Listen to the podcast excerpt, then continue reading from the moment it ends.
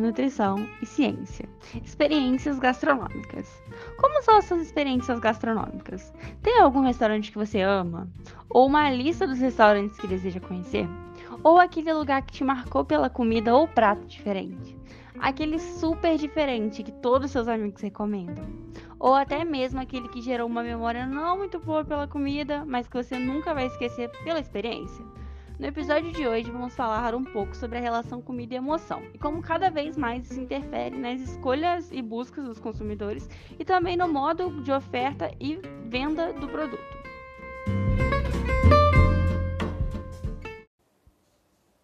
E antes de mencionarmos aqui toda a revolução que tem surgido no ramo da gastronomia e também a relação alimentação, comida e experiências em restaurantes, resolvemos convidar algumas pessoas para falar o que torna para elas um restaurante bom.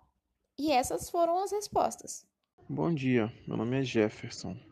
E para mim existem alguns fatores que tornam um restaurante bom. O primeiro deles é a primeira impressão visual do cliente, que seriam as mesas e cadeiras limpas e alinhadas, os atendentes com roupas limpas, com seus aventais limpos e com unhas cortadas, cabelos presos, o que evita cair cabelo na comida durante o serviço também. Além do da limpeza, tem outros fatores também, como o atendimento, os garçons terem simpatia na hora de atender, além dos pratos e talheres também estarem limpos e organizados. E é isso, não é somente a comida, mas principalmente a higiene. Meu nome é Guilherme e para mim, o que torna um restaurante bom não é somente a comida, mas todos os aspectos do restaurante. Então, o modo como a comida é servida, o modo como o restaurante ele é organizado, desde as cadeiras e as mesas até os pisos e as paredes, o fluxo de pessoas na hora de servir, o modo como a comida também é servida. Eu acredito que isso tudo influencia, isso tudo indica se um restaurante é bom ou se ele é ruim. Então, o restaurante ele não é definido apenas pela comida. Oi, meu nome é Raquel. Meu nome é Leonardo. A gente é de Fortaleza e para mim o que torna uma boa experiência num restaurante é, é mais a proposta dele. Por exemplo, você vai numa barraquinha de praia, a comida não precisa ser a melhor do mundo, mas o fato de você estar na beira da praia, tomando uma cervejinha, comendo um camarão, torna aquela comida a melhor possível. Do mesmo jeito que você vai num, ambiente, num restaurante muito bom, muito bom mesmo, mas que tem um atendimento ruim, a comida demora para chegar, ou é muito caro os preços, para mim tira totalmente o prazer de comer aquela comida. Uma boa experiência num restaurante para mim vai além do sabor dos pratos. Eu acho que depende muito do contexto. Por exemplo, na praia você está procurando algo que te refresca. É, você não vai comer uma lasanha. Mas durante um final de semana, sim, você está procurando uma coisa aconchegante, uma comida aconchegante. Então você vai pedir uma pizza, uma lasanha. Então, quando você vai procurar um restaurante com essas características, a primeira coisa que eu penso é no contexto. E aí sim vem né, o ambiente e depois o sabor da comida. Nos últimos anos, um movimento tem ganhado força em diferentes contextos dentro da gastronomia, as experiências, mais do que apenas servir comida. Hoje, as pessoas têm buscado em restaurantes que tragam sensações e vivências que sejam marcantes e que impactem positivamente seu público, levando em conta diferentes sentidos. Essas experiências também precisam ser mais pessoais, íntimas e ir além do fornecimento do produto. O desafio é trazer, junto com a gastronomia de qualidade, experiências que aguçam os sentidos além do paladar e permitam que o consumidor crie memórias positivas. Essa busca por uma vivência memorável e transformadora é cada vez mais comum também entre quem opta por comer fora de casa. As pessoas relacionam a ida a um restaurante com um momento carregado de simbologias que trazem uma complexidade de sentimentos. Devido a isso, nos dias atuais, os restaurantes e empresas alimentícias se preocupam muito mais com os componentes que constituem a experiência do consumo.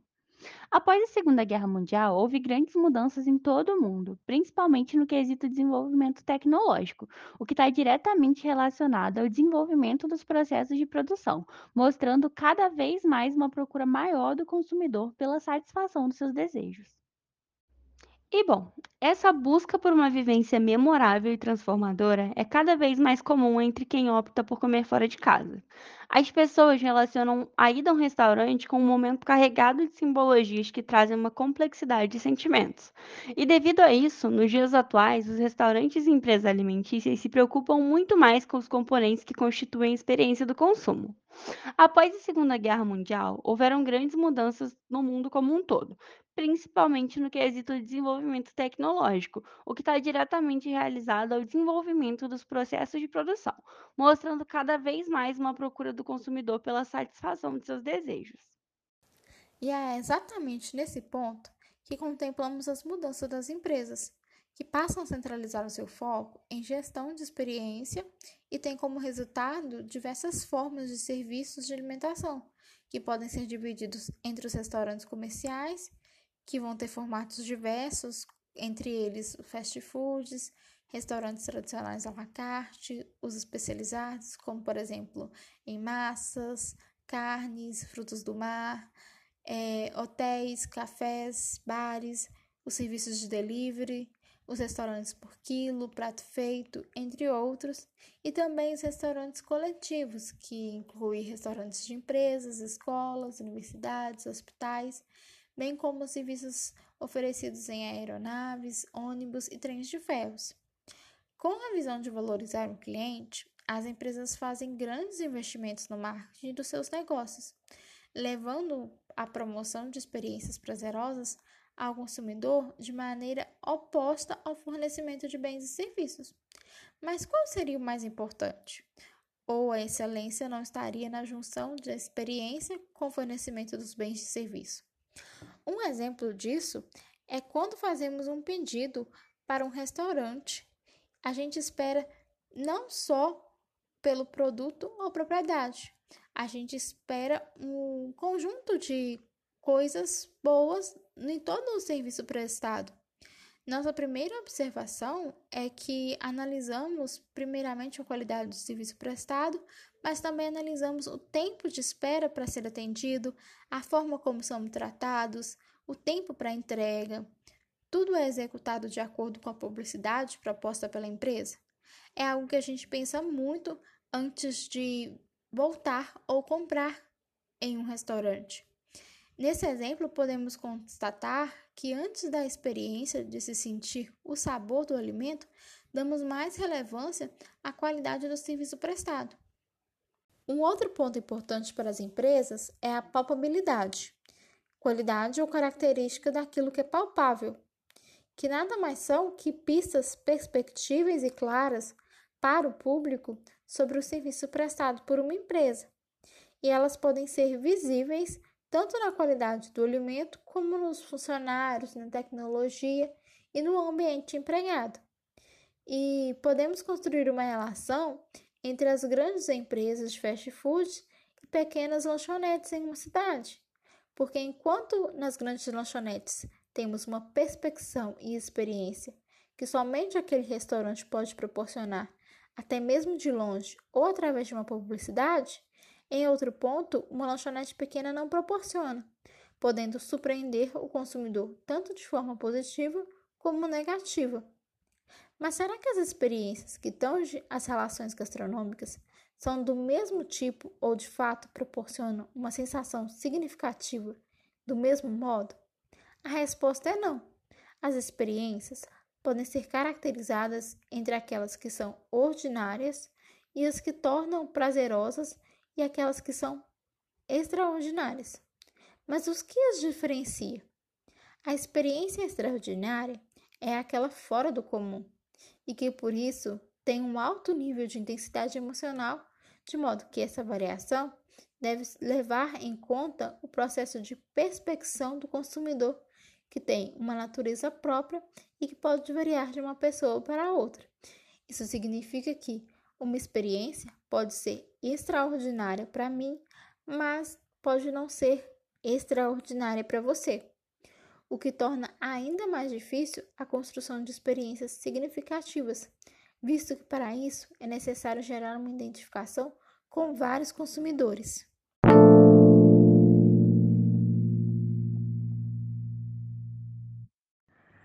Vamos voltar um pouquinho na história até o século XVIII. Esse relato está bem descrito no livro As Revoluções da Comida, de Rafael Tonon. Fica a dica de leitura para vocês. Ele descreve a pesquisa da historiadora inglesa Rebecca Spang. Nessa época, o restaurante era um lugar de encontro dos enfermos para comer um caldo restaurador para pessoas fracas, debilitadas. Não era um lugar de socialização, mas sim de restabelecimento da saúde. E quem aí não lembrou da sopinha da vovó quando está doente? A origem da palavra restaurante quer dizer uma comida ou remédio que tem a propriedade de restaurar. Portanto, um consomê é um excelente restaurante. Passando o tempo, o restaurante tornou-se em Paris o lugar onde começou tudo, né? O lugar onde se vendiam caldos com substâncias restauradoras, tipo de grão de bico, de chocolate e alguns outros caldos. Então, Rose de Chantoiseau, em 1776, tinha esse tipo de restaurante em Paris. Era um, um restaurante que tinha a, a característica de receber pessoas para consumir o caldo e se restaurar. Então aqui vem a primeira participação feminina de poder ir a um local sozinha para poder melhorar a saúde e para ter uma interação social, né, consumindo assim um caldo restaurador. E hoje, o restaurante é todo lugar que se vai para comer. Já perceberam o teatro, a dança que tem no restaurante? Ao chegar no local, o garçom te recepciona, você senta à mesa, olha o cardápio, vê o preço, escolhe o seu pedido e faz seu pedido. A partir daí, o garçom tem um compromisso de fazer a comunicação entre cliente e cozinha. Na cozinha, uma cadeia de processos com uma equipe em sintonia acontece para que seu prato chegue à mesa num tempo adequado, temperatura agradável e sabor ideais. Em tempos de redes sociais, o restaurante não quer perder cliente e nem receber avaliações negativas, só positivas.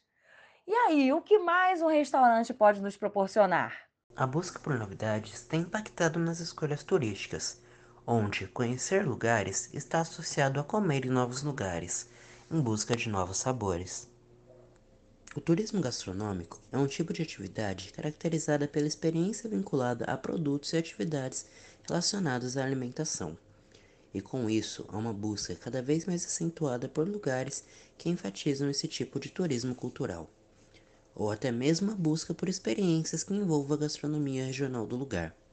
Afinal, a comida afeta em grande parte não apenas a saúde dos turistas, mas também seu bem-estar geral. Muitos chefes famosos de restaurantes de alto padrão focam sua cozinha criativa na combinação de cozinha, território paisagem e cultura, reconhecendo assim o valor do patrimônio gastronômico local.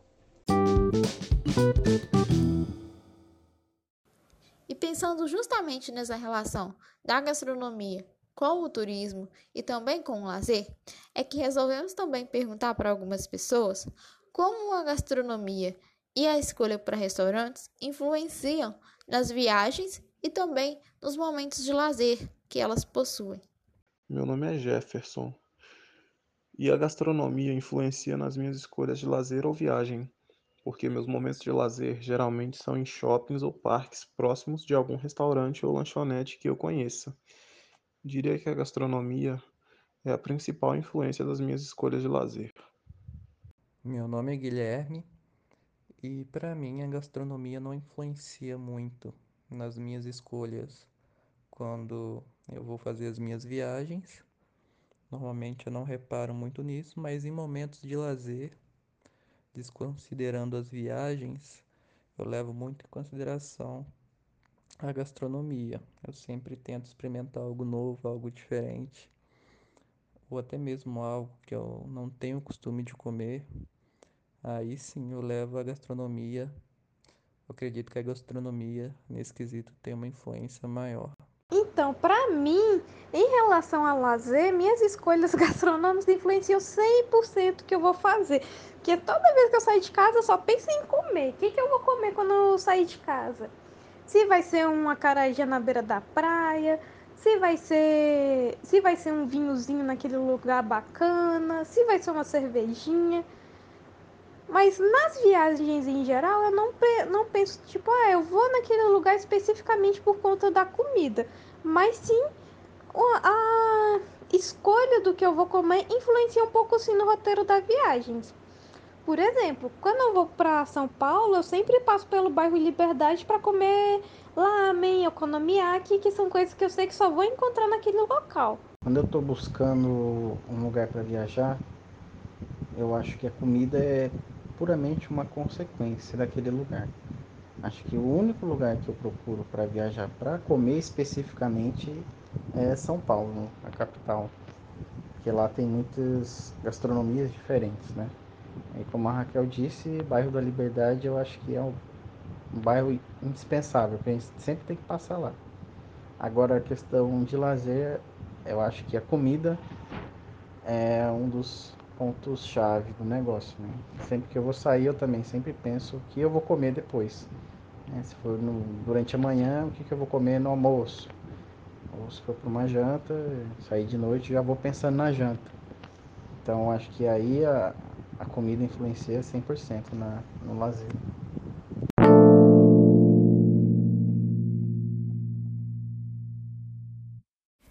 Vamos citar aqui alguns restaurantes personalizados que estão surgindo e como eles têm atraído as pessoas em todo o mundo. Sem qualquer conflito de interesse, apenas para dizer a vocês, nossos ouvintes, alguns exemplos das novidades que têm surgido no mundo. O Modern Toilet desconstrói toda a ideia de que banheiros e comidas não se juntam. E nesse caso, essa combinação deu tão certo que hoje eles se tornaram uma rede de restaurantes visitados por pessoas de todo o mundo e é preciso bom humor para visitá-los, já que nesse restaurante as cadeiras são vasos sanitários e as mesas são pias, e uma decoração toda inspirada em banheiros. Até a comida é servida em pratos com forma de privadas e mictórios.